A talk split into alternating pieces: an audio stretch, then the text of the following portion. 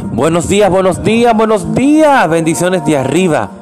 Su hermano Julio Galán en cápsulas que edifican tu vida. El tema de hoy, quítese la presión. El Señor nos dice en 2 de Timoteo 4:7, he peleado la buena batalla, he terminado la carrera y me he mantenido en la fe.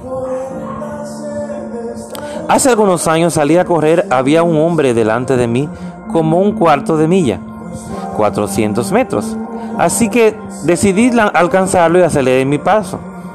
Usted hubiera pensado que estaba en la, en la vuelta final de los Juegos Olímpicos. Finalmente lo sobrepasé y me sentí también de haberle ganado. Por supuesto, él nunca supo que estábamos compitiendo. Y luego me di cuenta de que se me había pasado dar vuelta y tuve que regresar. Eso es lo que sucede cuando competimos con otras personas, tratando de desempeñarnos de mejor que ellas y asegurarnos de que somos más exitosos. Terminamos compitiendo en una carrera en la que nunca se suponía que debíamos estar.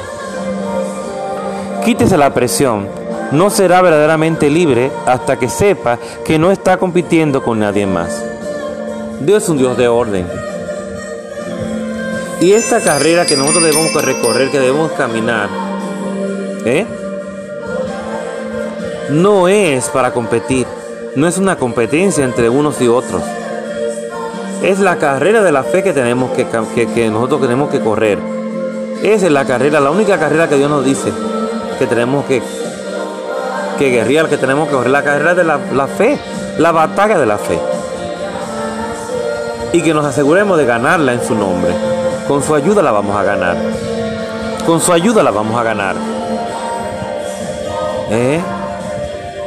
Porque no hay lugar que se compare. Donde a sola pueda adorar, podemos adorar al Señor. Aleluya.